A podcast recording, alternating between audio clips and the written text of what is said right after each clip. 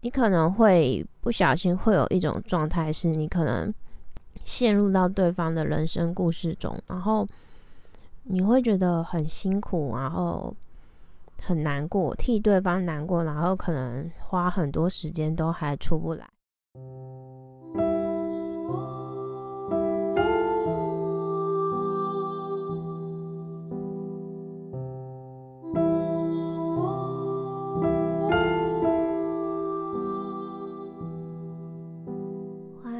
收听星星上的光神秘小屋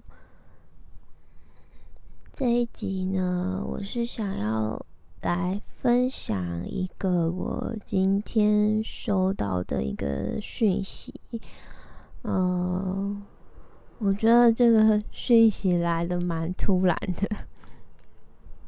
这是一个给光之工作者的一个提醒。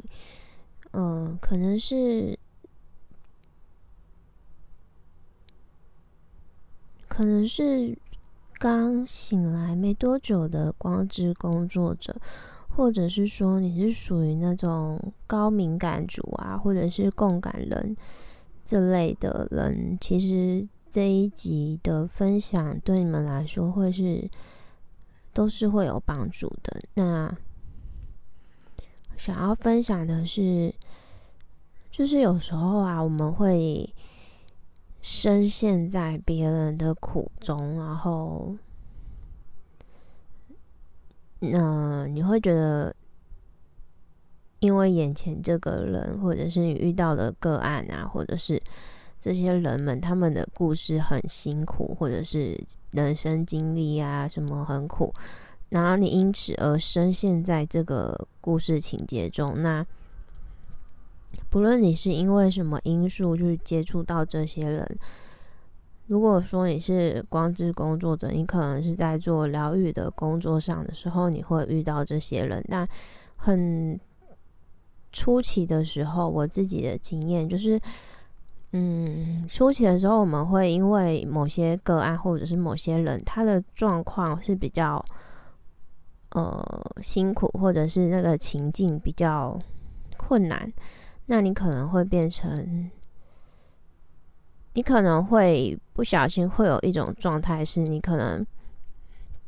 陷入到对方的人生故事中，然后你会觉得很辛苦，然后很难过，替对方难过，然后可能花很多时间都还出不来。那有的可能严重到说。可能有的光之工作者，如果自己的状态不够稳定的时候，可能会严重到，嗯，你可能把自己给拉下去了。就是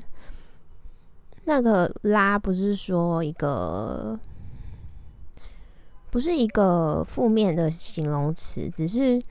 一个呈现方式吧，就是。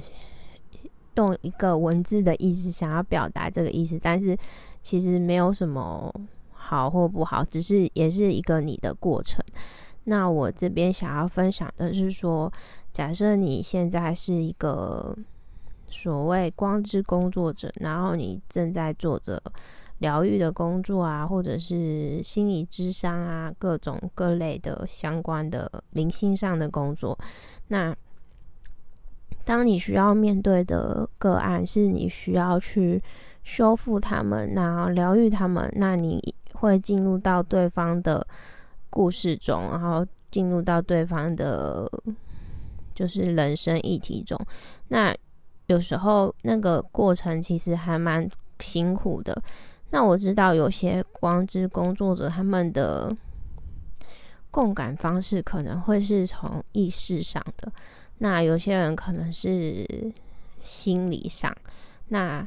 有些人可能是身体上啊，不一定。那所以你们如果是正在做就是疗愈工作、光的工作的人，你们应该会知道你们是属于哪一个类型的。那如果说你像你，如果常常需要进入到别人的故事情节中啊，别人的人生故事中。去修复对方，特别是像心理智商工作者这样的人，那其实我知道那个意识要进去人家的故事里面，要再出来，其实还蛮辛苦的，因为你会看到你眼前的人，他就是活生生的很辛苦、很痛苦，那你。你的意识全然的进入到对方的情节里面，其实要出来真的不是一件很容易的事情。那我这边想分享的是说，假设你们在做这样的工作的时候啊，如果说你遇到个案，你自己进入到对方的情节中，久久都没办法出来。有时候可能是需要能量场上的净化。那有时候假设这个状况已经持续了一段时间，你都出不来。我自己觉得超过三天，我觉得就算就算是有被影响到。然后假设你超过三天还纠结在他的痛苦之中，你如果是疗愈工作者、光之工作者。你如果超过三天还是在纠结对方的痛苦之中的时候，其实这时候你要去回呃反思一下你自己的内在是不是有相同的课题你没有处理到。那透过这样的方式去反思你自己，你就会发现说，哦，原来我遇到的这个个案，它对应到我的部分是哪一块，然后你要去好好的再去修复你自己。那这样你未来再遇到。可能类似的人生情节的个案的时候，你就不会再陷入在那个情境之中了。这是我今天收到的讯息。我觉得我也不知道为什么突然收到这个讯息，然后，嗯，我知道是要分享给星际的家人。那我其实。我不知道放 podcast 这边会不会有人听到啊？然后还有一段话想要分享给你们，就是你要记得，我们来到这个地球上啊，玩这个地球游戏，其实就是我们当时候自己选择的游戏，自己选择的人生剧本。然后自己选择的困难、难关和关卡，这些我相信光之工作者们应该都知道。那你们可能会忘记说，哎，我们面前遇到这个人，他就算非常的辛苦，其实他也是这样子啊，就是这也是他们自己选择的人生故事啊，自己选择的 灵魂旅程啊。所以，假设你是非共感非常强的。光之工作者，当你陷入到这个状况的时候，除了你去面对好你自己内在还没有处理完的议题之外呢，你也要去提醒自己说：“哦，对方也在走他的灵魂旅程。”那只要相信对方有能力可以走过去，你就可以把这份担心给放下了。嗯，我自己是觉得。可能对某些人来说是蛮需要一段时间练习的。那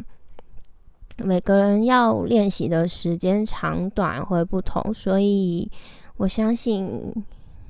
嗯，星际家人们 应该